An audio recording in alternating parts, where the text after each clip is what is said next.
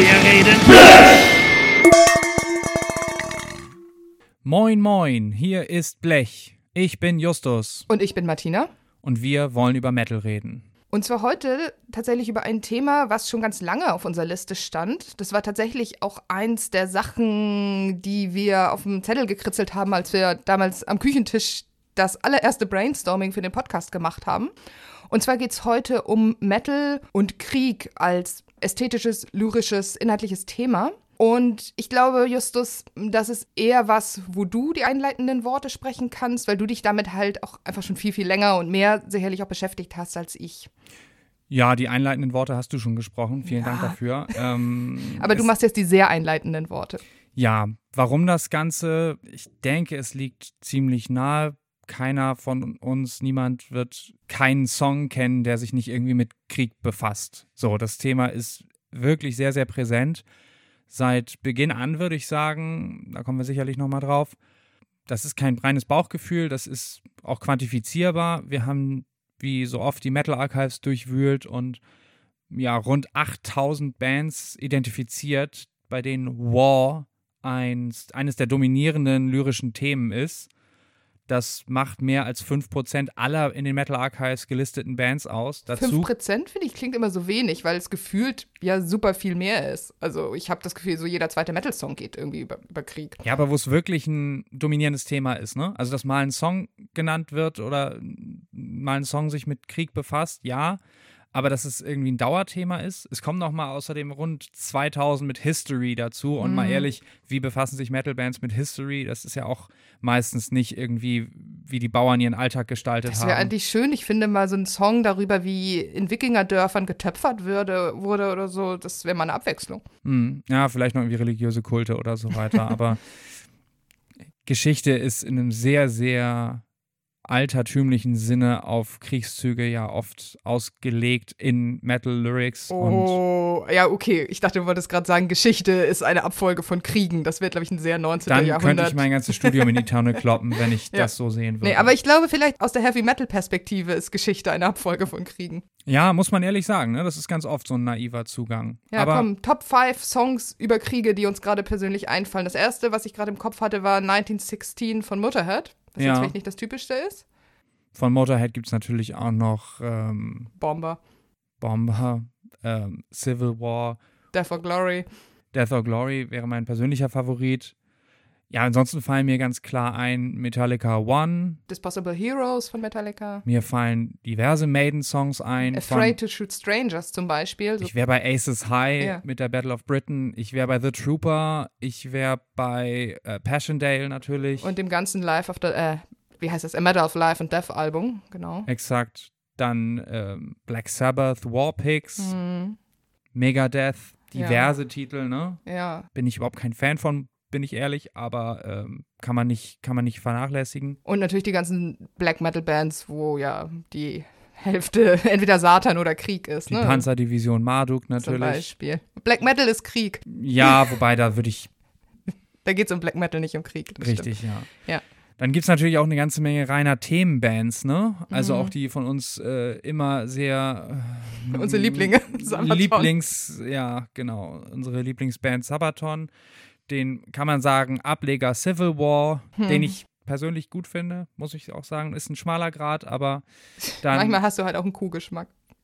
ein was Geschmack? Ein Kuhgeschmack, das sagt meine Mutter immer. Wenn zum Beispiel jemand was sehr Flashiges anhat, dann sagt sie, also ja, hier, die hat aber auch immer so einen Kuhgeschmack.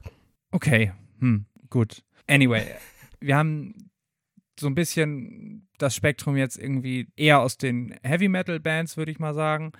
Also aus den eher klassischen äh, Strukturen. Es gibt eben halt- aber auch noch mit den Black und Death und Thrash Metal Geschichten auch noch mal so reine Themenbands. Ausgebombt. Sodom ausgebombt, also Sodom ist keine Themenband dazu, aber die haben sich verschiedentlich auch Ja. mit Agent Orange und M16 dem Ganzen gewidmet. Mit Themenbands meine ich aber dann natürlich nochmal Bolt Thrower, Mhm. meine ich Asphyx, Hail of Bullets, also so diese, ich sag mal, britisch-niederländische Death Metal Connection. God Dethroned haben auch viel gemacht. Endstille aus Deutschland. Mhm. Du würdest sie alle als Themenbands bezeichnen, weil sie sich nur mit Kriegsthemen beschäftigen. Ja, jetzt in Einzelfällen rausgenommen. Ne? God Dethroned haben mehrere Alben, aber dazu zum Beispiel. ähm, Marduk ist auch keine reine Kriegsthemenband und der Zugang zum Krieg ist in so einem Panzerdivision Marduk, aber ja auch natürlich relativ naiv, wobei jetzt vor wenigen Jahren ja auch noch mal, äh, wie hieß das Album noch mal? Äh, das weiß ich nicht, aber du meinst das mit The Blonde Beast und so. Ja. In diesem Moment googelt Justus ein Marduk-Album. Vielleicht spielen wir hier nachher so eine kleine Dü -Dü -Dü -Dü -Dü -Dü Warteschleifenmusik ein. Das wäre eigentlich ganz schön. Frontschwein. Ah, okay. Ja, ja. also das klingt alles sehr sympathisch. So, da finden sich diverse Beispiele. Bei Slayer haben wir ja, klar, Slayer. diverse Songs. Ja, auch auf eine richtig schön unangenehme Art und Weise gerne. Genau, Sepultura, auch da muss ich sagen, bin ich, ist für mich ein ziemlich weißes Feld, aber. Ich glaube, die haben halt viel auch so generell sozialpolitische Themen, ne? Also so ist eher eine, glaube ich, auch fand schon immer eher auch eine Realwelt. Band als, mhm. äh, ja, jetzt sind wir schon vielleicht bei einem eher analytischen Teil, dass als wir da auch drüber gesprochen haben in der Vorbereitung zu der Folge, wir so ein bisschen auch unterschieden haben in diesem Ansatz, wie sich die Bands dem Thema Krieg annehmen. Das ist so einmal den abstrakten ästhetischen Krieg, weil einfach die Musik, harte Musik natürlich sehr nah an gewalttätigen Auseinandersetzungen ist, vielleicht vom Sound und dazu passt. Was meinst du mit abstrakt Ja, den, Krieg? den, ich sage jetzt den Manowar-Krieg, weißt du, wo es einfach um irgendwie War geht. Das ist irgendwie ästhetisch, passt es zur Musik, weil das Thema Gewalt und die gewaltig klingende Musik irgendwie zusammenpassen. Versus dem, ne, dem, man setzt sich in seinen Lyrics vielleicht auch mal mit Krieg auseinander als irgendwie ein Problem, was die Menschheit hat und singt auch vielleicht darüber, dass das scheiße ist. Du meinst also einen Unterschied zwischen einerseits äh, Krieg als abstraktes Ding, als irgendwie findet das in der Menschheit statt und ist irgendwie Schablone für bestimmte menschliche Handlungen und Handlungsweisen, während äh, auf der anderen Seite sehr viel Beschäftigung auch mit konkreten Kriegen, wo auch Ortsnamen, Personennamen und so weiter fallen. Ja, da würde ich sagen, das kann man auf jeden Fall schon sehr gut differenzieren. Darüber hinaus gibt es natürlich auch nicht so wenig Beschäftigung mit Krieg irgendwie auch im Fantasy. Mhm. So, ich denke da natürlich auch an Blind Guardian und also War of Wrath ist nur ein Intro, aber natürlich die, die Tolkien-Schiene, wo Krieg ja auch laufend eine Rolle spielt. Mhm. Und ich würde jetzt mal persönlich äh, nochmal sehr stark differenzieren, wenn ich an eine Band mit Kriegsfokus oder an Kriegssongs im Metal und auch in anderen Musikrichtungen denke, sehe ich Kriege frühestens ab dem 19. Jahrhundert vor meinem inneren Auge. Länger zurückliegende Sachen, vielleicht noch irgendwie der 30-jährige Krieg oder so, aber länger zurückliegende Sachen, wenn jetzt irgendwie eine Band sich dem 100-jährigen Krieg im 14., 15. Jahrhundert annehmen würde, da würde man eher halt von einer Mittelalter-Schlagseite sprechen als von Krieg, ne? Sehe ich zumindest so. Ich weiß nicht, würdest du das teilen? Ja, ich glaube, das ist aber auch so mit allen möglichen Medien. Ne? Wenn man jetzt sagt, ein Kriegsfilm, denkt man irgendwie, weiß ich nicht, an der Soldat James Ryan und nicht unbedingt an, weiß ich nicht, irgendwas. Alexander. Was, ja, genau. Mhm.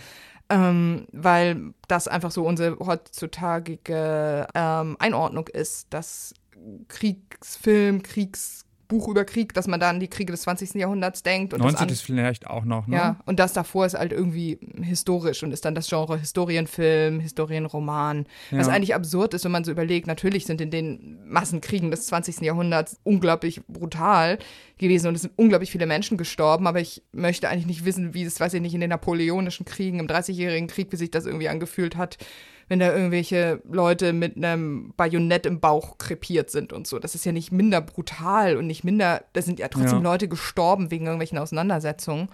Und das, ja. Ich denke aber, dass es ein gutes Stück mit der nachvollziehbaren Lebensrealität der mhm. Leute zusammenhängt, ob man das jetzt als Kriegsfilm, Kriegssong oder als Historienbeschäftigung ähm, ansieht. Und dazu kommt einfach noch, dass bei, bei sehr viel länger zurückliegenden Konflikten man so wenig auch über die Alltagssituation von Leuten irgendwie weiß. Ne? Das ist sicherlich was, also im 30-jährigen Krieg hast du das schon noch so zum Teil, dass du schon irgendwie äh, Quellen hast, die davon sprechen, wie es jetzt irgendwie der einfachen Bevölkerung da gegangen ist. In den Kabinettskriegen des 18., frühen 19. Jahrhunderts und so, da wurde die Bevölkerung ja relativ außen vor gehalten äh, fällt dir irgendwas zum Siebenjährigen Krieg irgendwie mit Friedrich dem Großen und so weiter im Metal jetzt ein? Weiß ich nicht, haben Running Wild einen Song drüber gemacht? Über napoleonische Kriege auf jeden Fall. Battle of Waterloo oder auch War and Peace. Ja. So mit der ähm, Tolstoi-Schlagseite. Wäre vielleicht aber sonst noch eine Marktlücke, also die für eine Band, die Kabinettskrieg-Metal macht, mit so einem Cembalo und auch so Nussknacker-Uniform wie Running Wild. So. Mhm.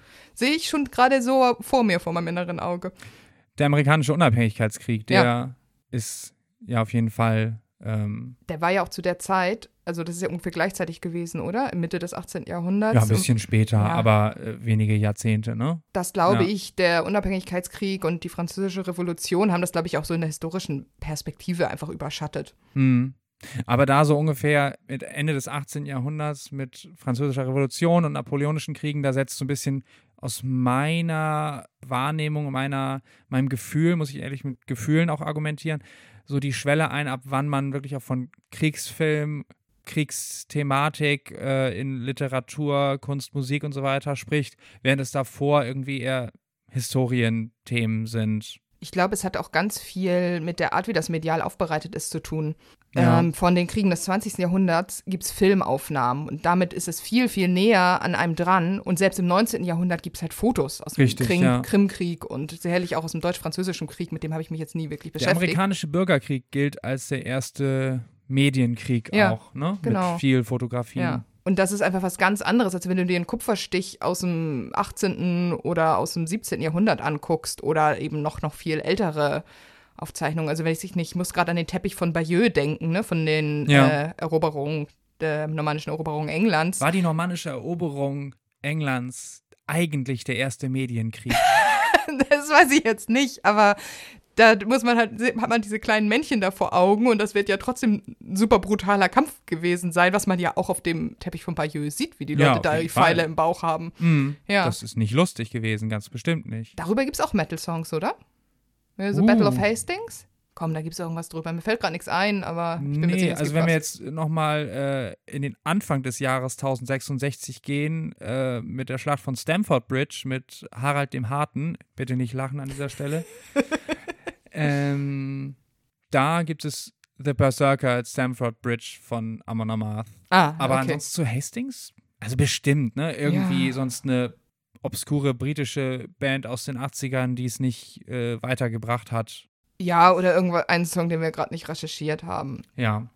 Wollen wir mal ein bisschen trotzdem zusammenfassen, welche Kriege vorkommen und bevorzugt vorkommen? Welche so die, oh, ich will nicht Lieblingskrieg sagen, aber, Aber, komm, das sind die Lieblingskriege des Heavy Metal. ja, ja, vielleicht. Es ist ja tatsächlich so, was man dazu sagen muss, dass diese Auseinandersetzung im Metal mit diesen Kriegen, dadurch, dass es so viel über das Ästhetische, ne, mit dem Ästhetischen meine ich einfach den Sound geht, dass es dadurch immer irgendwie so ein bisschen weg von der Realität ist und dass es dadurch eben zu, ja, irgendwie so einer ganz seltsamen Wahrnehmung kommt, dieses, ne, wenn man sich, keine Ahnung, einen Song von Slayer oder Marduk anhört, ist es ja eigentlich, geht es ja ganz viel auch nur darum, was für Themen passen denn zu so einer brutalen Musik, außer Ja. Themen über einfach die brutalsten Sachen, die so bei Menschen passieren können. Und das sind meistens Mord, Totschlag und Krieg und vielleicht noch ein bisschen Satan. Es, es kommt ja auch nicht von ungefähr, dass äh, MusikjournalistInnen in Rezensionen irgendwie von Schlagzeug wie Maschinengewehrsalven oder so weiter schreiben. Ne? Die Das ist Schießbude. Die Schießbude, genau. Warte mal, da gibt es Auch die, die Axt, ja. Danke. ähm, so die Metaphern sind ja auch nicht nur rein in den Lyrics, sondern auch draußen umher drumherum, Ja, ne? Ja, Ganz viel.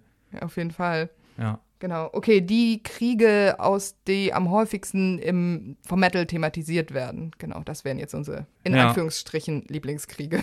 Ich würde schon sagen, dass die beiden Weltkriege des 20. Jahrhunderts ganz deutlich eine Vorreiterrolle haben, Mhm. auch wenn wir das jetzt nicht quantifiziert haben, aber wir wollen ja jetzt auch nicht nur reine Zahlen dazu wälzen, denn man muss ja einfach ein bisschen gucken, was sind wirklich die prominenten Songs, die prominenten Bands, die das viel, viel aufgreifen, um damit auch eine Gewichtung zu schaffen. Und da würde ich sagen, dass der Erste Weltkrieg schon mit Motorhead äh, haben wir erwähnt, äh, Iron Maiden natürlich mit Passchendaele, auch Sabaton haben ein ganzes Album darüber. Und dann gibt es ja auch mehrere reine Themenbands, die ausschließlich den Ersten Weltkrieg behandeln. Die heißen dann 1914 aus der Ukraine ja, man denkt jetzt irgendwie, oh, eine Band aus der Ukraine, die voll auf einen Krieg des 20. Jahrhunderts zielt. Bei all meinen Recherchen, ich bin mir ziemlich sicher, dass die ideologisch soweit sauber sind. Die haben schon eine ordentliche Attitüde. Das ganz kurz, aber bitte steinigt mich nicht, wenn in drei Jahren was anderes rauskommt, okay? FT-17 gibt es noch aus Frankreich, benannt nach einem Panzer aus dem Ersten oh Weltkrieg. So, die machen auch nichts anderes als das. Und ich Wahnsinn. glaube, der Erste Weltkrieg ist mittlerweile einfach so weit weg, dass man den schon total gut so thematisieren kann, dass das so, ne, es gibt einfach keine Zeitzeugen und keine Überlebenden mehr, die sich da noch dran erinnern. Ja.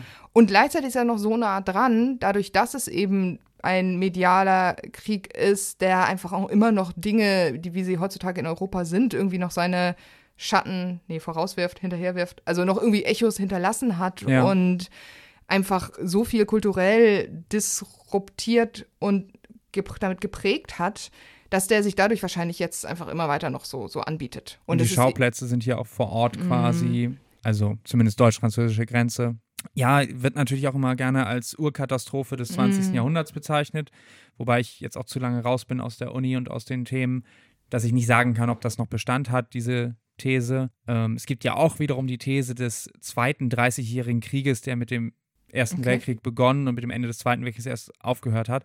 Egal. Ich kenne nur das lange 19. Jahrhundert, was erst 1914 aufgehört hat. So. Ja, genau.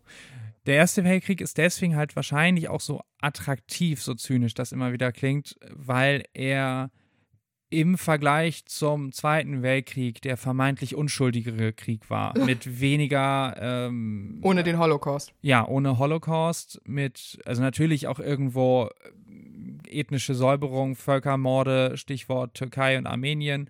Das ist im Schatten des Ersten Weltkriegs passiert oder währenddessen äh, mit deutscher Unterstützung.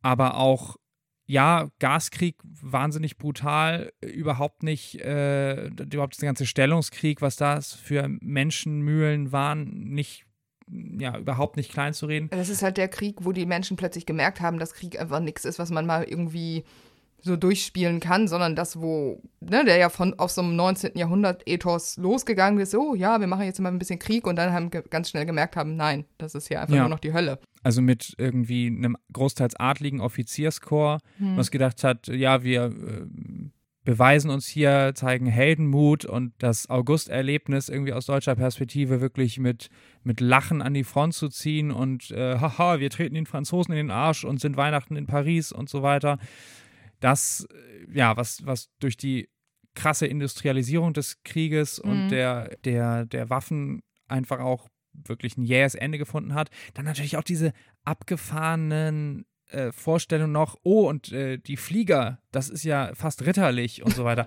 Also ist ja auch ein totaler Mythos und totales Zerrbild irgendwie, dass sich da die, äh, die, die Piloten irgendwie gegenseitig verschont haben, wenn man gesehen hat, oh, der hat einen Motorschaden. Das mag es in einzelnen Fällen gegeben haben. Ich glaube, wo du ritterlich sagst, ist das ist, glaube ich, auch der Punkt, warum der Erste Weltkrieg diese, ja dieses Tragische hat, was eben auch für diese auch, auch musikalische Aufbereitung so attraktiv war, dass es eben dieser Clash des eigentlichen, dieses auch man denkt noch, es hat noch was, es gibt hier noch Moral, es gibt noch irgendwie Heldentaten, es gibt noch irgendwie so eine Möglichkeit, irgendwie ehrenvoll oder wie auch immer das zu machen, aber dass es halt einfach in der Wirklichkeit einfach nicht funktioniert hat und dass es einfach dann nur noch Gemetzel war. Ja. Das ist so dieser große Bruch mit dem, was sich, glaube ich, die Menschen vorher als Zivilisation vorgestellt haben. Und das ist zum Beispiel auch aus in der englischen, also anglosphären Aufbereitung des Ersten Weltkriegs kommt das auch immer, immer wieder vor. Also auch so mhm. ähnlich eben auch wie die Deutschen, die lachend in den Krieg gezogen sind und ähm, dieses idealistische Chivalry ähm, gibt es eben auch aus englischer Perspektive, dass die dann eben auch genau das Gleiche erlitten haben, also ja. Trauma erlebt haben. Und ich denke mal, das ist es, was es aber eben auch diese, diese musikalische Metal-Aufbereitung, dieses, ähm, ne, ich muss jetzt wirklich wieder an 1916 von Motorhead denken, wo es ja auch darum geht, ne, idealistisch in den Krieg zu ziehen und am ja. Ende im Schlamm zu liegen und nach seiner Mutter zu rufen. Ja. Natürlich gab es ja auch irgendwie einzelne Ereignisse, wie dieser berühmte Weihnachtsfrieden, der zwischen den Entente und Achsenmächten, also an der französischen, also an der Westfront aus deutscher Perspektive geschlossen wurde, für so ein ganz paar Tage auf Gefechte zu verzichten und so weiter. Ich glaube, das war 1914 schon direkt. Da gibt es aber wahrscheinlich keinen Metal-Song drüber. Doch, natürlich. Okay. Ja, ja. Ich frage mich jetzt nicht von wem, aber das ist garantiert auch aufbereitet worden. Okay. Ja. Wollen wir sonst mal weitermachen äh, mit Ja. dem Zweiten Weltkrieg? Ich Ja. hätte nie gedacht, dass ich sowas mal in einem Podcast sage.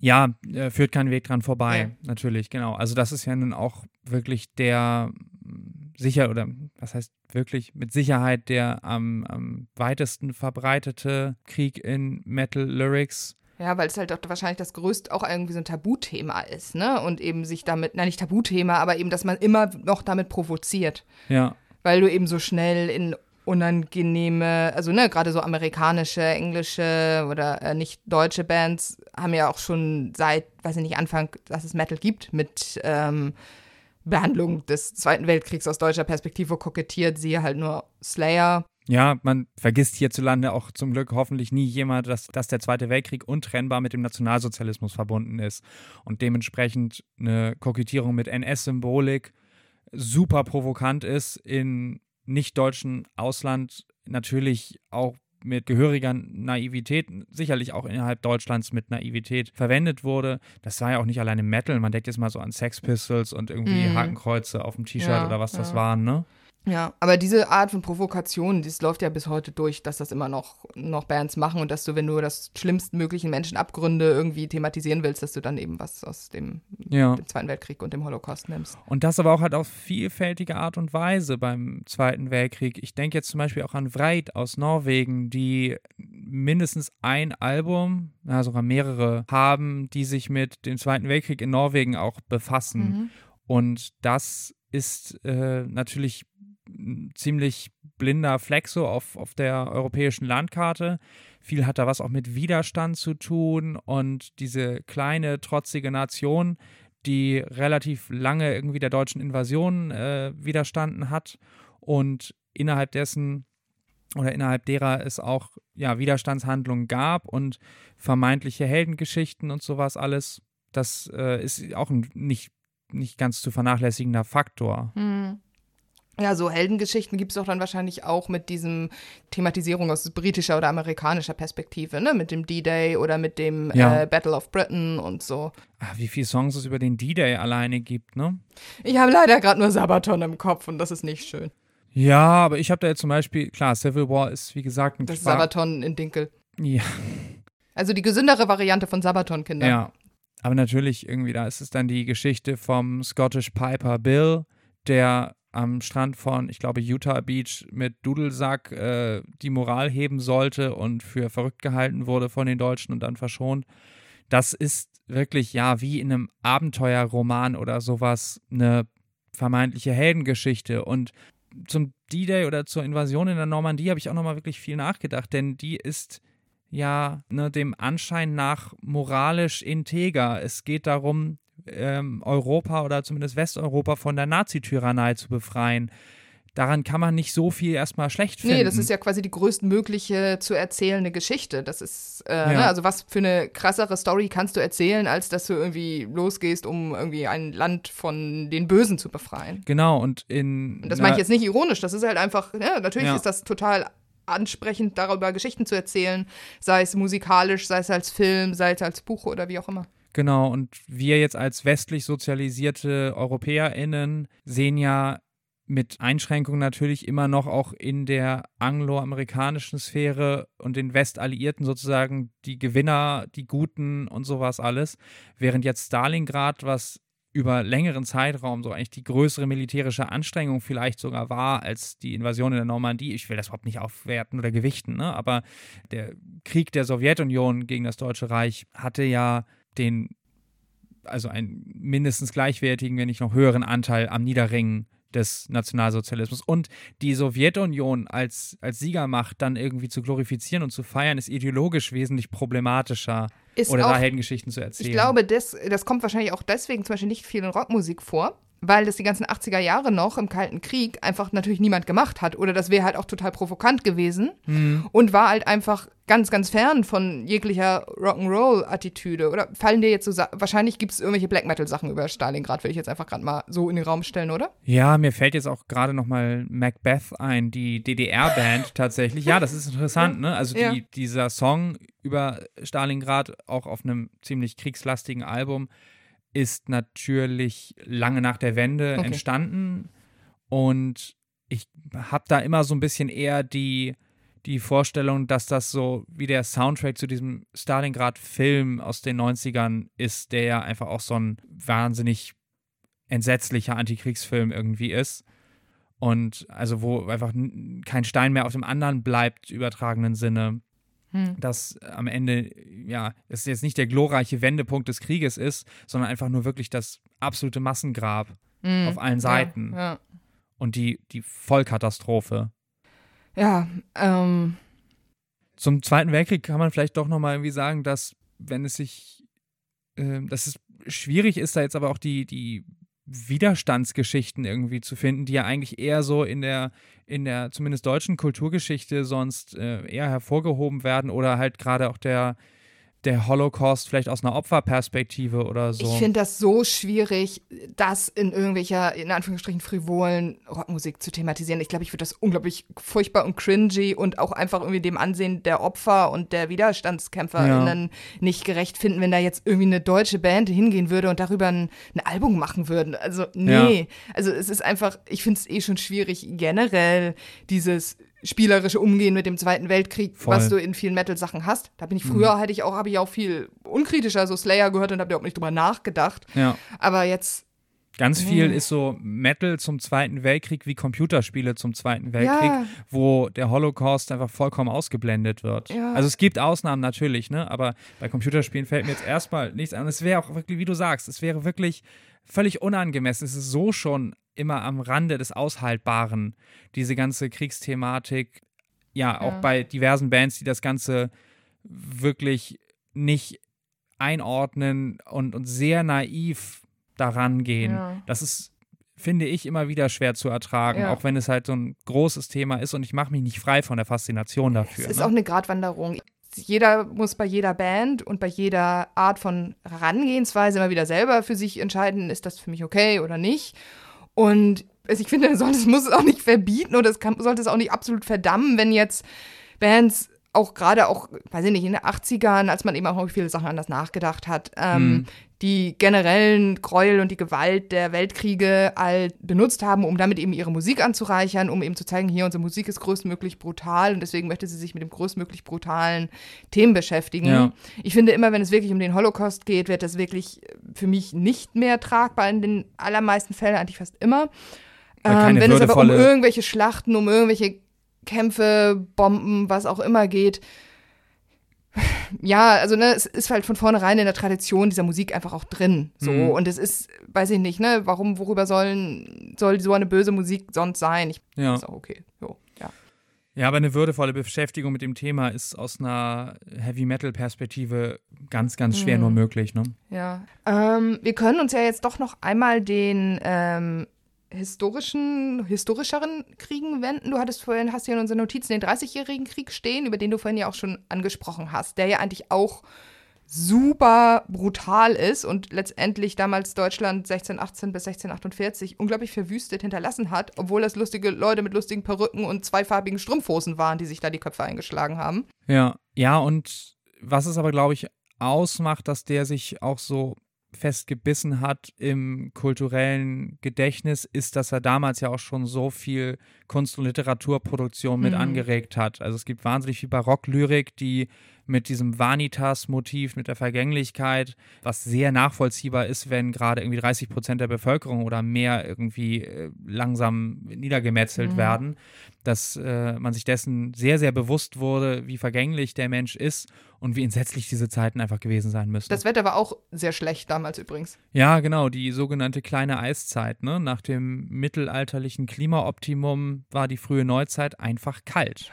Und dann auch noch 30 Jahre Krieg. Ja. Und Leute, die Mi-Partie-Strumpfhosen äh, und diese aufgepluderten Klamotten trugen. Ja. Und sich nicht gewaschen haben. Aber ansonsten gibt es wenig, wenig Songs dazu. Ja, das wollte ich dich nämlich gerade fragen. Ja.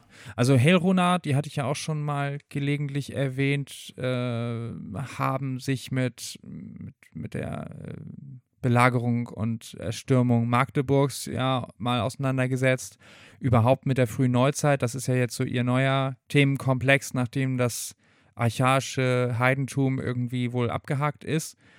Dann fällt mir einer, ein Song vom Debütalbum von Turisas ein, Rex Regi Rebellis, wo es um, ich glaube, finnische Söldner in schwedischen okay. Diensten und so weiter geht. Aber das ist auch ziemliches Schalalalala, ne? So wie Turisas meistens sind. Nein, nein, okay. nein, nein. Das erste Album, das knallt ja auch noch ein bisschen ja, mehr. Ja, aber es ist irgendwie so, ich habe das erste ja, natürlich Album auch ist da auch Schalalala drin. Genau, also dass man da jetzt irgendwie nicht so drüber nachdenkt, um welchen Krieg oder was auch immer das da gerade geht. Nee. Dann haben ja nun auch Sabaton noch ihr Konzeptalbum Carolus Rex, wo es zwar um einen späteren König geht, aber ich glaube, das war Poltova eine Schlacht. Das okay. ist ja auch egal. Man kann vielleicht das kurz machen, dass es relativ wenig Metal-Auseinandersetzung mit diesem Krieg gibt, auch wenn der in seiner Brutalität und in seiner Zerstörungswut eigentlich sehr viel Material böte, ja. wenn, ja. Absolut. Also zumindest sind mir und dir ja auch einfach relativ wenig Beispiele bekannt. Ähm, hinter dem 30-jährigen Krieg, ja, dann kämen die Kabinettskriege, über die wir ja schon festgestellt haben, dass es wenig Kabinettskrieg-Metal gäbe. Ja, Napoleonik, genau. amerikanischer Bürgerkrieg haben wir auch erwähnt. Da gibt es dann natürlich Iced Earth. Uh, pfui, Iced Earth. Jedenfalls ähm, bleibt das auch irgendwie immer so ein bisschen Special Interest. Ja. Und es ist dann eher, würde dann wahrscheinlich auch wirklich eher unter das fallen, was in den Metal Archives eher unter History läuft, als ja, vermutlich. Sachen, mit denen sich Bands beschäftigen, mhm. als äh, Krieg. Ja. ja. Dann hatten wir hier noch die Kriege des 20. Jahrhunderts, die nicht die Weltkriege sind. Ne? Zum Zweite Viet Hälfte. Ja, mhm. genau. Zum Vietnamkrieg gibt es ja auch einiges. Ja, aber wenig, ne? Also, ja. ja, Agent Orange, irgendwie von Sodom, Dream Theater haben mit War Inside My Head wohl was über PTSD und sowas. Manowar mit Shell Shock, auch ein ähnliches Thema.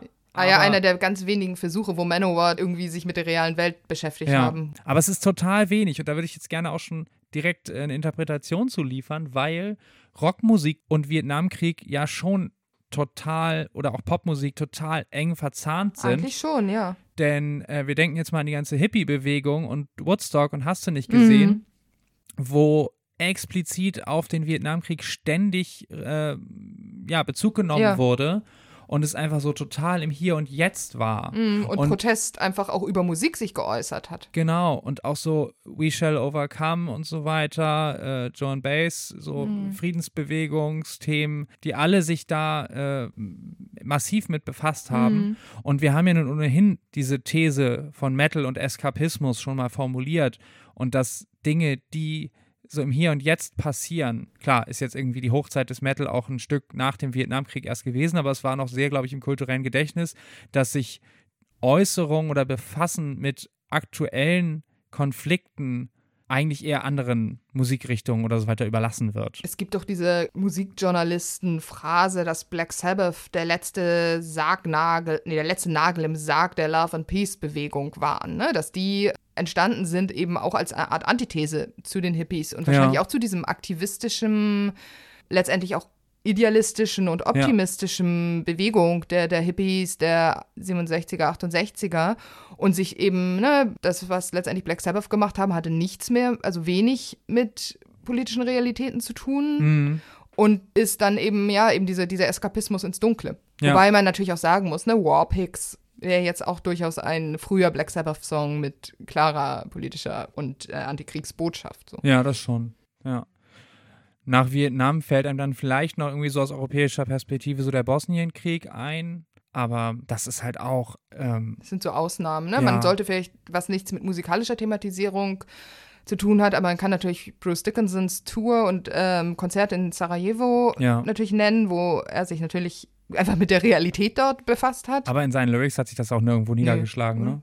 Weiß also ich jetzt müssen wir das Ganze nochmal einordnen. Jugoslawienkriege sind natürlich auch noch ein bisschen mehr als nur der Bosnienkrieg.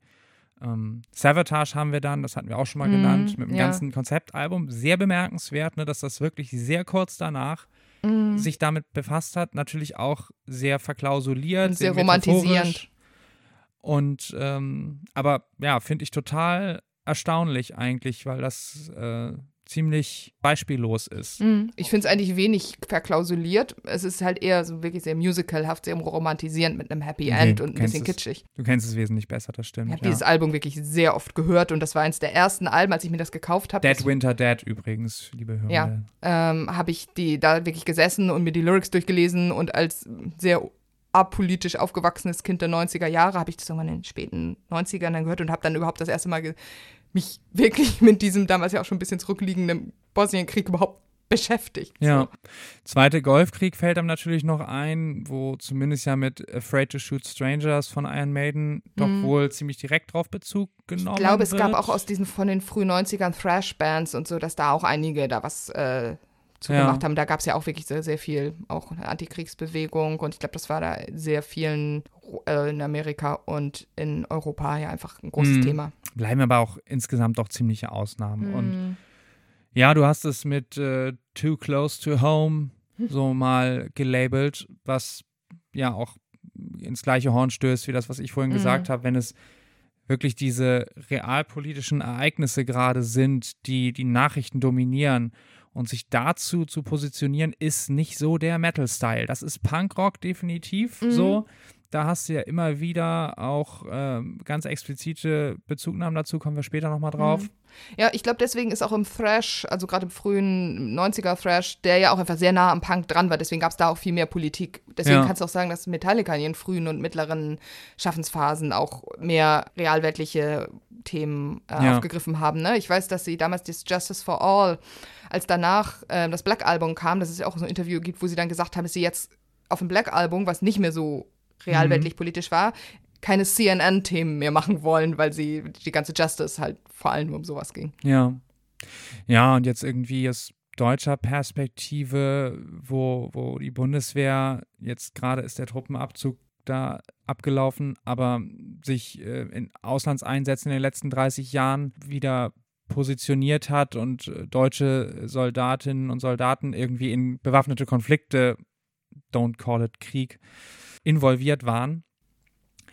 Hat sich aber auch nirgendwo wirklich niedergeschlagen, wie ich das so sehe. Ne? Andererseits, was wir, glaube ich, nicht vergessen dürfen, ist, das ist wesentlich komplexer, aber dass es natürlich Auswirkungen hat auf Zeitgeist und auf, ja, auch, also unterschwellig sicherlich auch irgendwie Lyrics mit beeinflusst. Und ähm, ich denke jetzt gerade nochmal an, an Blind Guardian und an die United the Opera, wo Hansi Kirsch schon gesagt hat, dass das definitiv auch irgendwie von Erlebnissen des 11. Septembers irgendwie Okay. sein, sein, sein Texten mit beeinflusst Okay. wurde.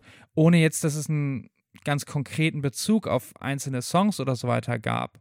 Aber ja, natürlich, ich meine, wir alle leben im Hier und Jetzt und wir alle kriegen irgendwie Nachrichten mit, dass das nicht spurlos an uns vorbeigeht. Nö, das ist ich völlig klar. könnte mir auch tatsächlich vorstellen, dass dadurch, ich habe das Gefühl, dass der, die großen erfolgreichen Metal-Bands der aktuellen Gegenwart einfach auch wieder viel in diese Richtung Eskapismus, Party gehen, ne? also auch gerade jetzt in der Vor-Corona-Zeit, Ja, ähm, dass das auch einfach sehr viel mit der Realität zu tun hat. Dass Ja. dieses Bedürfnis nach, äh, ne, dass auch viele Krisen, viele äh, Konflikte, die jetzt noch nicht mal unbedingt kriegerischer Natur sein müssen, die Mhm. die Leute überfordern, auch einfach dann dazu führen, dass sie sagen, ja, da habe ich jetzt überhaupt keinen Bock drauf. Ich möchte mich, wenn ich abends auf ein Konzert gehe, möchte ich halt einfach feiern und möchte mich nicht mit den Übeln dieser Welt befassen. Ja. Und ich denke, es ist aber auf der anderen Seite kein Zufall, dass aus Schweden dann mehrere Bands kommen, die sich auf so eine, doch eine recht spezielle Art und Weise vielleicht auch mal mit dem Thema Krieg. Du kannst auch Sabaton sagen. Ja, aber ich denke auch an Marduk, ne? Also, das ist schon irgendwie so, so eine besondere Form der Ästhetisierung, wobei ist es so besonders, ist eigentlich vielleicht auch eine Also ich finde, Marduk sind ein typisches Beispiel dafür, für so ähm, Black Metal-Ästhetik. äh, im Black Krieg. Metal Krieg. Dieses, ja, okay, wir sehen jetzt sehr böse aus und machen über böse Themen böse Musik. Ja. So, und Sabaton finde ich da fast interessanter, weil die eben sagen, wir sehen aus wie ein Fitnesscoach aus Hamburg-Harburg und Mhm. machen über sehr böse Themen sehr fröhliche Musik. Ja, ja, dieser spezielle, sehr, sehr naive, John Wayneige Zugang zum Thema Krieg. Ich glaube, das haben sogar auch die Dragon Force-Leute, als sie einen Sabaton-Song in 10 Minuten geschrieben haben auf ihrem YouTube-Kanal. Großartiges Ja, Ding. Unbedingt angucken. Ja, wir verlinken das gerne. Dass, äh, dass sie auch darauf kamen, ja, die sind doch Schweden, die sind doch immer neutral gewesen, seit 200 Jahren oder so in keinem Krieg mehr. Und ich glaube, das ist ein Punkt, ne? Mhm. dass, dass es deswegen so schmerzbefreit irgendwie aufgegriffen wird, wenn man in einer Gesellschaft und Kultur lebt, die das einfach überhaupt nicht mehr weiß. Nicht, dass wir jetzt, also glücklicherweise wissen wir auch nicht, wie sich Krieg anfühlt. Und niemand von uns kennt jetzt ernsthaft irgendwie auch nicht mal Soldatinnen und Soldaten, die im Auslandseinsatz waren. Also Mhm. ich nicht, du auch, glaube ich, nicht. Nee. Nee. So, das ist für uns auch total weit weg, keine Frage. Aber es ist, glaube ich, schon noch gesellschaftlich ein bisschen präsenter. Aber witzig ist trotzdem, dass Sabaton weltweit so erfolgreich sind. Ne? Wir haben uns gestern Ja. tatsächlich recherchemäßig nochmal ein Sabaton-Live-Konzert zur Hälfte angeguckt, bis wir es nicht mehr ausgehalten haben. Ich weiß nicht, ob man jetzt einen Disclaimer von dieser Podcast mag kein Sabaton machen sollte. Wir haben sogar Feedback bekommen, dass wir eigentlich immer sehr respektvoll mit allen Bands umgehen. Das freut uns auch. Naja, auf jeden Fall haben wir uns gestern noch ein Sabaton-Live-Video angeguckt vom Bloodstock in UK.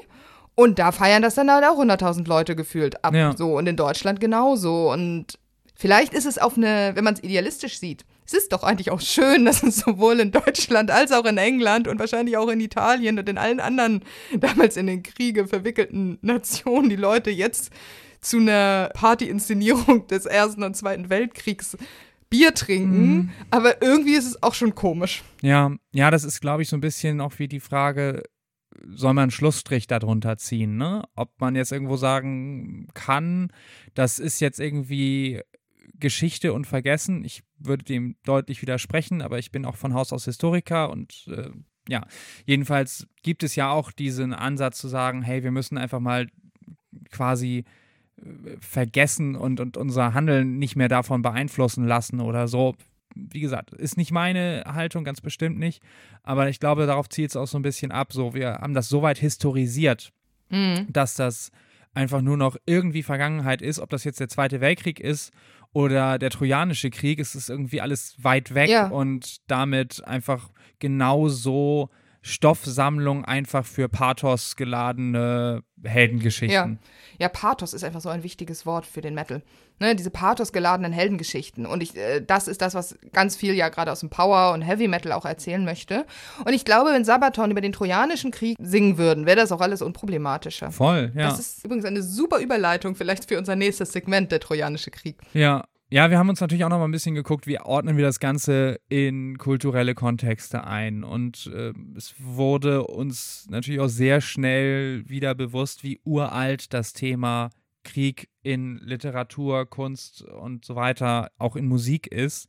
Und das fängt eben spätestens mit dem Trojanischen Krieg an, so aus abendländischer Perspektive, mit der Ilias von Mhm. Homer, wo das Ganze, ja, wirklich zu einem Riesenepos Ja. auflädt. Ich finde das immer ganz witzig. Unser Freund Bent, der ja hier auch schon mal zu unseren Gastbeiträgen zu Wort kam, äh, als Archäologe hat auch mal gesagt, dass der Trojanische Krieg vermutlich einfach zehn Leute mit Bronzeschwertern waren, die sich in Kleinasien gekeilt haben. Und gar nicht so episch, wie es in der Ilias berichtet wird. Aber dass eben irgendein Konflikt um irgendeine Stadt in Kleinasien vor sehr, sehr, sehr, sehr, sehr vielen Jahren eben eins der ersten ganz, ganz großen Epen und literarischen Werken der abendländischen Kultur befeuert hat, was heute noch Einfluss auf Sachen hat, was heute noch wieder immer wieder neu erzählt wird, sei es in Ja. Romanen, Filmen oder Computerspielen. Mhm. Das zeigt ja auch wieder, dass eben solche bewaffneten Konflikte, solche Kriege eben ja eins der Urmaterialien der Literatur und Kultur sind. Ich meine, es gibt irgendwie gefühlt drei Geschichten, die man erzählt. Mensch wird erwachsen, Mensch verliebt sich oder Mensch kloppt sich mit anderem Mensch Und stirbt. Und ja. stirbt. Oder stirbt nicht. Aber so, Oder der andere Mensch stirbt. Ja. ja. Ja, also weiter geht's natürlich auch. Wir haben jetzt mal so eine lose Sammlung. Hier müssen unserem Bildungsauftrag ja auch gerecht werden. Der Podcast mit dem Bildungsauftrag. Liebe Hörende, wie viele von euch haben noch Latein gelernt? Dann kennt ihr bestimmt die Bello Gallico von Gallia Julius ist Caesar. omnis divisa in partes tre. Und weiter kann ich nicht. Ja, vielen Dank. Also, das ist natürlich auch quasi äh, Propagandaschrift von Julius Caesar gewesen und soll eher Geschichtsschreibung sein als, äh, als, als Belletristik. Aber es ist interessant, weil es der Text aus dem, der, ne, man könnte auch jetzt die Liebesgedichte von Catull oder die äh, Reden von Cicero oder die Annalen über die verschiedenen römischen Kaiser von Sueton als den klassischen lateinischen Text sehen. Aber das, was wir alle in der Schule gelernt haben, wenn wir Latein hatten, und das wird der einzige Text, den, glaube ich, jeder Lateinschüler, jede Lateinschülerin auf jeden Fall gelesen hat, ist Bello Gallico. Hat sicherlich auch philologische Gründe, ne? So ein relativ klares Latein, relativ klare Sprache, nicht so viele Verzierungen und sowas alles. Ja. Ich kenne eine Altphilologin, die diesen Podcast hört, die uns jetzt garantiert äh, die Augen rollt, weil wir irgendwas falsch gesagt haben. Ja, den Telefonjoker führen wir später nochmal Ja. ein. Ja. Wir gehen mal kurz rüber ins Mittelalter. Hallo Mittelalter. Ja, da fallen, fallen mir zum einen das Hildebrandslied ein, wurde auch mal äh, mehrfach Das vertont. ist doch so, Hildebrand und Hardubrand standen auf der Wiese und hauten sich, oder? Ja, und der eine ist Vater des anderen. Das erkennt der Sohn. Der Vater glaubt es aber nicht Vater. und haut den Sohn dann tot, glaube ich. Es ist sehr tragisch. Ist auch offenes Ende, also ist irgendwie abgerissen. Ist Mhm. richtig so ein Cliffhanger. Und ähm, ja, man weiß eigentlich nur aus anderen Zeugnissen, wie es ausgegangen Okay. ist. Äh, war keine Ich bin dein Vater-Situation. Nö, aber äh, so ähnlich kann man sich das vielleicht schon vorstellen. Wobei Luke das ja auch erstmal. Äh, egal. Wir haben weiterhin auch die Feldzüge Karls des Großen, die in den französischen Chansons de Geste, den Liedern von Taten, in sich niedergeschlagen haben. Wir kennen ähm, die, besonders die, die iberische Halbinsel und, und das, äh, den Kampf von Roland äh, mit den Basken, glaube ich, und sein Horn Olifant und so weiter. Hat sich auch, ja, Entschuldigung, das klang gerade, als du irgendwie so sagen wolltest, sein Horn Oliver. nee, Olifant. Jedenfalls, das hat sich schon im Mittelalter wahnsinnig weit verbreitet und ähm, auch in, in, bis in den skandinavischen Raum. Da gibt's, da gibt's, glaube ich, sogar einen Metal-Song zu, ne? Ja, mir fällt einer tatsächlich von äh, Glittertint, einer norwegischen Band, ein, Ja. der das Rolands Quartet, ja. Aber das Okay. kommt, wie gesagt, aus skandinavischer Tradition. Okay, Dann. Ja. okay. Dann, ja, Battle of Morden wäre noch so ein Ding aus der Wikingerzeit. Die habe ich noch nie von gehört. Nee? Okay. Ein altenglisches Gedicht. Ja, also wirklich auch so eine Art Lied, ne? Ich meine, man kann dann, wenn wir schon in England sind, ne, letztendlich ganz, ganz viele der Shakespeare-Dramen, die ganzen Königsdramen gehen Mhm. um Kriege, ne? Und die ganz, eine der ganz berühmten Monologe, sei es ähm, aus Rich, Richard III, ähm, wo es ja auch A Kingdom for a Horse, sagt er, soweit ich weiß, auch in einer Schlacht. Oder eben der, das, was ich jetzt nicht gut zitieren kann, äh, aus Henry V müsste das sein, dieser St. Crispin's Day Monolog, ähm, die Rede auch vor einer Schlacht, wo auch die Phrase A Band of Brothers herkommt. Ja. Auch eigentlich ja sowohl, wie gesagt, die Fernsehserie, die es dazu gab und auch generell ganz viel Heldenpathos, ganz viel wir wenige gegen die ganz vielen und Ja. sterben glorreiche Tode, was natürlich auch eine sehr Heavy-Metal-Thematik ist. Ja.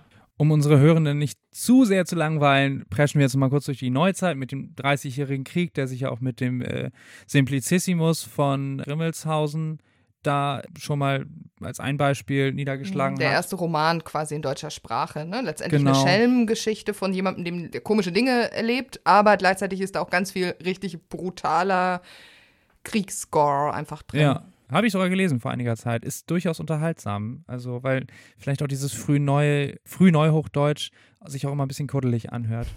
Naja, äh, napoleonische Kriege, klar, Krieg und Frieden von Tolstoi, aber auch musikalisch kommt das dann schon mit Tschaikowski. Ihr kennt bestimmt, äh, der eine oder andere oder so kennt die Ouvertüre 1812, nur echt mit den Kanonen.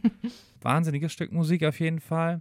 Und dann sind wir jetzt schon wieder beim Ersten Weltkrieg, also wir sind hier ein bisschen durchgesprungen, der natürlich Kunst und Kultur ganz krass beeinflusst hat. Man denke nur eben an die Lyrik und die Kunst des Expressionismus, die ohne dieses Trauma des Ersten Weltkriegs kaum denkbar gewesen wäre, mit den verzerrten Figuren, mit diesen ganzen Gedichten, denen es nur um ähm, ja, das, das Elend und das Trauma des Krieges ging. Ja, Sehr empfehlenswert übrigens, sich mal so eine äh, Lyrikband deutscher Expressionismus durchzulesen, wenn man sich auch mal wirklich mit, was deutsche Sprache einfach alles so krasses kann, beschäftigen möchte. Ja. Ja, dann, da fällt mir auf jeden Fall nochmal äh, im Westen nichts Neues ein, ist auch früh verfilmt worden. Das äh, ist schon mal eine ganz gute Überleitung, nachdem wir im Zweiten Weltkrieg natürlich auch, ja, eine ganz andere Beschäftigung damit sehen, weil dieses vermeintlich Ritterliche des Ersten Weltkriegs und, und das alles schon auch auserzählt war.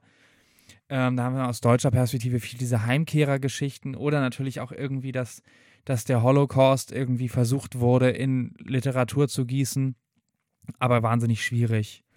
Ja. Man kann für die Kriege des 20. Jahrhunderts auch sagen, dass die dann nachher natürlich ab der zweiten Hälfte des 20. Jahrhunderts, dass es einfach dann über nicht mehr so sehr über Literatur ging, sondern eben auch Filme natürlich. Ja, genau. sich immer wieder mit den Kriegen beschäftigt Mhm. haben. Dann natürlich nicht unbedingt nur aus deutscher, sondern vor allem aus angloamerikanischer Perspektive. Ja. Aber nur das, die großen Texte, also Text jetzt übermedial gesehen über Krieg, die einem jetzt so einfallen aus dem 20. Jahrhundert, also und 21. Jahrhundert, sind dann halt Filme. Ja. Vietnam vor allem, ne? Apop Mhm. Apocalypse Now, Ja. Platoon, Full, Full Metal, Metal Jacket. Jacket. Ja. Und dann noch im Zweiten Golfkrieg mit äh, Jarheads zum Beispiel. Also eine Fülle. Auch der Kalte Krieg, ne? Klar, Jagd auf Roter Oktober war auch zunächst ein Roman, aber ist ein berühmter Film geworden mhm. und so weiter. Ja, genau. Also was man am Ende aus dieser langen Liste sagen kann, ist natürlich, dass Krieg immer wieder ähm, Kulturwerke beeinflusst hat, weil es eben einfach eines der Themen ist, die Menschenleben am meisten durcheinander bringen, klingt jetzt so soft, aber eben die, die äh, das größte Extremereignis ja. eigentlich für Menschen, also neben genau. Naturkatastrophen, aber dass Krieg eben halt auch noch Menschen gemacht ist, ist ja das, das das völlig ja. Abartige daran. Wir sind jetzt ja in dieser langen Aufzählungsgeschichte. Wir hätten jetzt noch einmal diesen Punkt, wie sich eben, vielleicht könnten wir da ganz kurz einmal was zu sagen, dass wir uns natürlich auch angeschaut haben, wie sich Bands, die nicht aus dem Metal-Bereich kommen, mit Krieg beschäftigt haben. Haben wir ja auch schon ein paar Beispiele genau. genannt, ne? So Friedensbewegung, Singer-Songwriter. Ja. Das sind ja alles Sachen, ne? Das ist eigentlich ganz interessant, weil sowohl ne, wenn du Singer-Songwriter, was hattest du hier? Reinhard May. Ja, auch Hannes Wader und ähm, Bob Dylan natürlich, Donovan. Eric Bogle, Pete Seeger. Genau. Dass du bei dem, du hast, es geht halt im Text um den Krieg, um die Schrecken des Krieges. Die Musik ist aber, das ist ähnlich wie auch bei den Traditionals, ne, den. Ähm ja, nehmen wir mal so aus der, auch aus der anglo-irischen Perspektive, ne, mit Johnny I Hardly mhm. Knew Ya, Mrs. McGrath fällt mir dazu ja. ein. All diese Sachen, es sind halt Lieder, wo der Schwerpunkt natürlich auf dem Text liegt und die Musik ist irgendeine Art von folkiger, Akustikgitarre, da ist nichts ja. Martialisches groß drin. Nee. Also allenfalls noch so ein bisschen aus der Wandervogelbewegung oder bündische Jugendpfadfinder, sodass da halt noch so ein bisschen das Volksliedhafte im Deutschen ist. Ich denke da an Wildgänse rauschen durch die Nacht. Das ist ja eigentlich ein Gedicht von Walter Flex aus dem Ersten Weltkrieg, was in alle Richtungen auch mit äh, vereinnahmt wurde. Das hat schon noch so einen Marschrhythmus, so wie auch irgendwie das Westerwaldlied ja auch was, was Volkstümliches hat und aber auch der äh, dadurch ja militaristisch aufgegriffen wurde. Also da haben wir schon noch ein Spannungsfeld, aber das sind ja auch, auch wenn Wildgänse rauschen durch die Nacht schon nicht besonders kriegsbejahend ist, ist das irgendwie was, was sich auch genauso mit vereinnahmen ließe. Und dann ist es auch schmissig interpretiert mhm. worden, sag ich mal. Ja, und du hast viele Antikriegslieder. Ich musste jetzt eben gerade an Bob Dylan, Masters of War zum Beispiel denken, an Donovan, Universal Soldier oder eben auch das, hier, was hatten wir von Reinhard May, Meine Söhne gebe ich nicht. Hier, das ist jetzt nicht Singer-Songwriter, aber die Dire Streets, äh, Brothers in Arms, was dann einfach traurige Lieder sind, ja. ne? Oder wo der Text, also, ne, und wo es eben einfach um diese Botschaft geht und wo du eben kein, keine musikalische Schmissigkeit drüber bügeln musst. Ja. Und auf der anderen Seite haben wir den Punk, ne? Da haben wir ja mhm. schon vorhin kurz drüber gesprochen. Äh, sei es wie Bad Religion, Anti-Flag, auch die Ärzte meinetwegen. Friedenspanzer. Ja. Green Day auch so aus der pop-punkigen Schiene, die sich ja massiv irgendwie mit dem Irakkrieg auch auseinandergesetzt haben. Und das ist natürlich auch sehr, sehr naheliegend, weil Punk immer so was Obrigkeitskritisches und Ablehnendes hat und Kriege werden durch Obrigkeiten geführt. Mhm dass Punk und Friedensbewegung jetzt nicht unbedingt äh, Hand in Hand marschieren. Oh Gott, marschieren, falsches Wort. ähm, das sei mal unbenommen, aber äh, sich irgendwie einer, einem militaristischen Apparat unterzuordnen, fällt Punks nicht so leicht. Mhm. Ne? Ich glaube, zu der musikalischen Umsetzung ist es bei Punk, da ist die Musik und die Botschaft entkoppelter voneinander. Ja. Weil Punk hat eigentlich immer eine Botschaft. Punk ist ja eigentlich immer politisch, würde ich sagen, sonst wäre es kein Punk. Mhm. Aber die Musik, ne, irgendwie drei Akkorde, schrubbi, schrubbi, ähm, ist relativ gleich, ob sie gerade drüber singen, ob es jetzt um Krieg geht oder um, weiß ich nicht, das Dosenbier oder darum, dass es scheiße ist, keinen Job zu haben oder irgendwie das System generell ist blöd. Bullen das soll Schweine. Jetzt, ja, das soll jetzt gar nicht so abwertend klingen. Es ist nur so, dass eben nicht so wie bei Metal, wo du eben diese Art, wie die Musik klingt, so unglaublich wichtig ist und so unglaublich viel die Message der Musik ja. beeinflusst.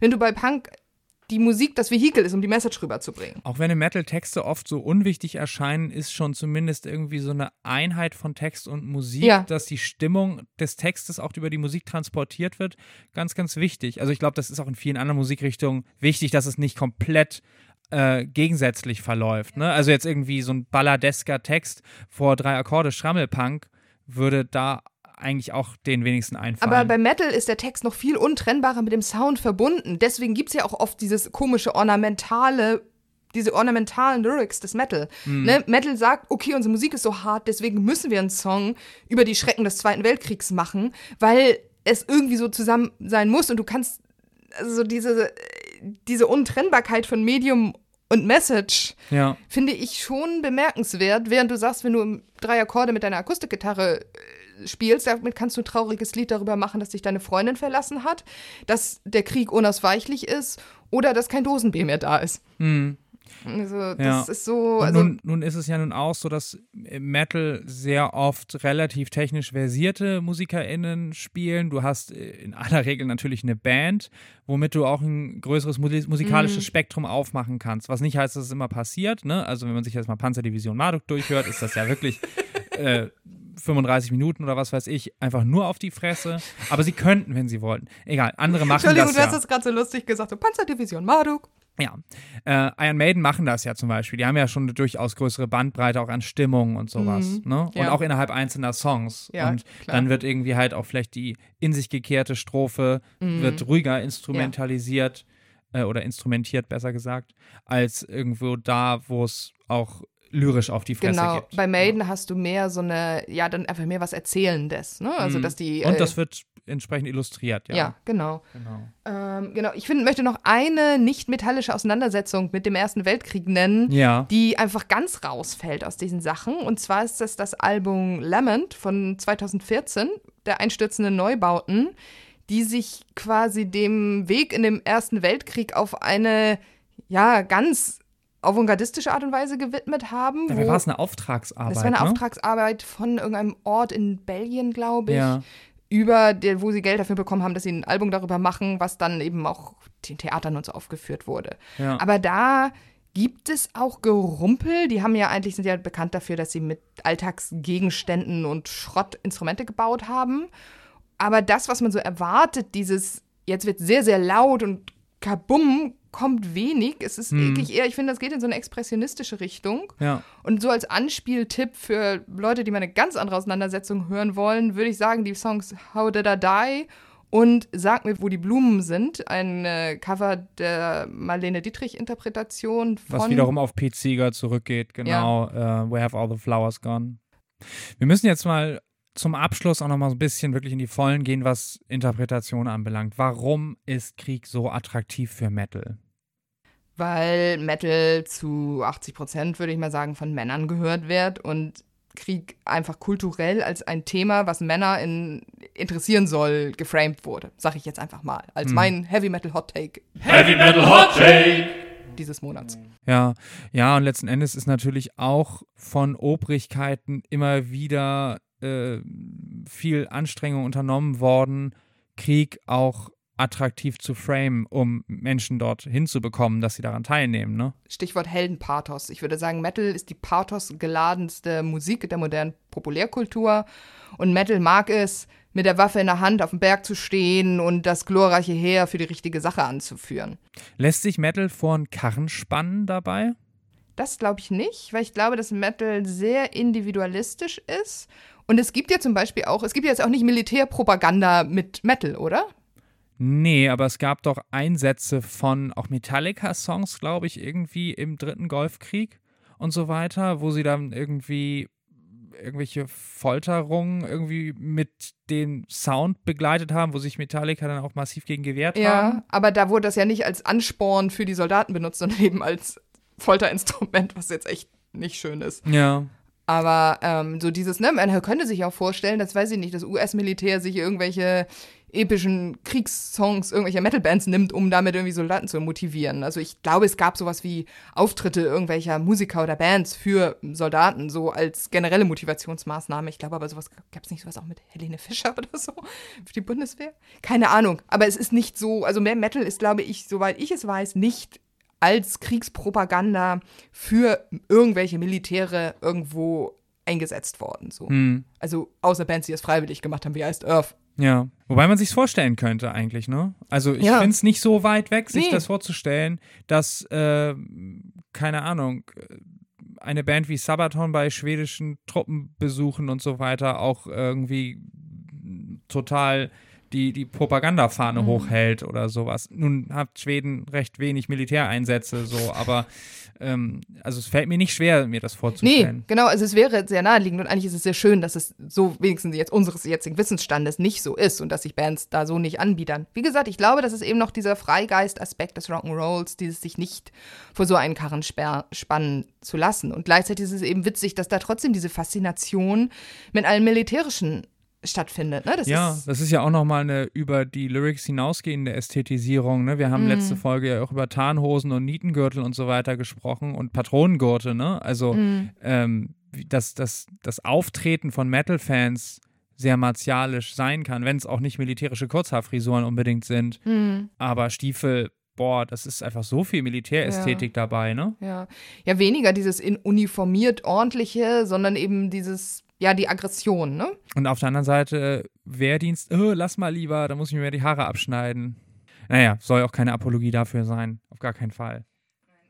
Was wir ja jetzt in diesem ganzen Thema heute nicht drin hatten, ist ja letztendlich die Kampf im Gegensatz zu Krieg. Ich würde auch mal so zum Schluss vielleicht sagen, dass das, ne, sagen jetzt von irgendwelchen Wikinger-Schlachten bis hin zu Manowar Warriors, die keinen Krieg, der je genannt werden, kämpfen, dass sowas, ne, dass das eben auch ganz für den Metal vielleicht sogar noch attraktiver ist als dieser geordnete Krieg von uniformierten Soldaten. Ich glaube aber, das lässt sich eben halt auch gesamtkulturgeschichtlich ganz gut zusammenfassen, mhm. dass eine der wesentlichen Dinge oder einer der wesentlichen Faktoren der Krieg immer wieder zu einem riesigen Sujet in Kulturproduktion macht, ist, dass es die größtmögliche Extremsituation ist, der die Menschheit ausgesetzt wird und sie sich selber schafft und dass es dann immer wieder auch nach, nach Erzählungen gesucht wird, wo Menschen in diesen Extremsituationen über sich hinauswachsen, mhm. ungeahnte Fähigkeiten entwickeln, heldenhaft sind mit großen Anführungszeichen, aber natürlich irgendwie verwundete Kameraden irgendwie aus dem Sperrfeuer zu ziehen, das ist ja, also irgendwo eine Heldentat, wenn man so will. Ne? Also das ist, glaube ich, das, wenn man wirklich einen Heldenbegriff sucht, dabei am Ende noch vielleicht selbst verwundet oder getötet zu werden, aber man hat Kameraden gerettet vor dem sicheren Tod. Das ist, glaube ich, das, was den Heldenbegriff am ehesten überhaupt ich begründet. Weiß nicht, ne? ist es nicht auch, wenn irgendwie Feuerwehrleute in ein brennendes Haus laufen und dann ein Baby retten? Ist das nicht auch Ja, natürlich, nein. Das, ich will ja auch nicht sagen, dass irgendwie das jetzt die nach wie vor allgemeingültige oder allgemeingültigste Definition von Helden ist, auf keinen Fall aber die Idee von Helden in kulturgeschichtlicher ja, sehr Perspektive. eng mit Krieg verwoben ja, ist. Ja, ja, ja, so ja. darauf wollte ich hinaus.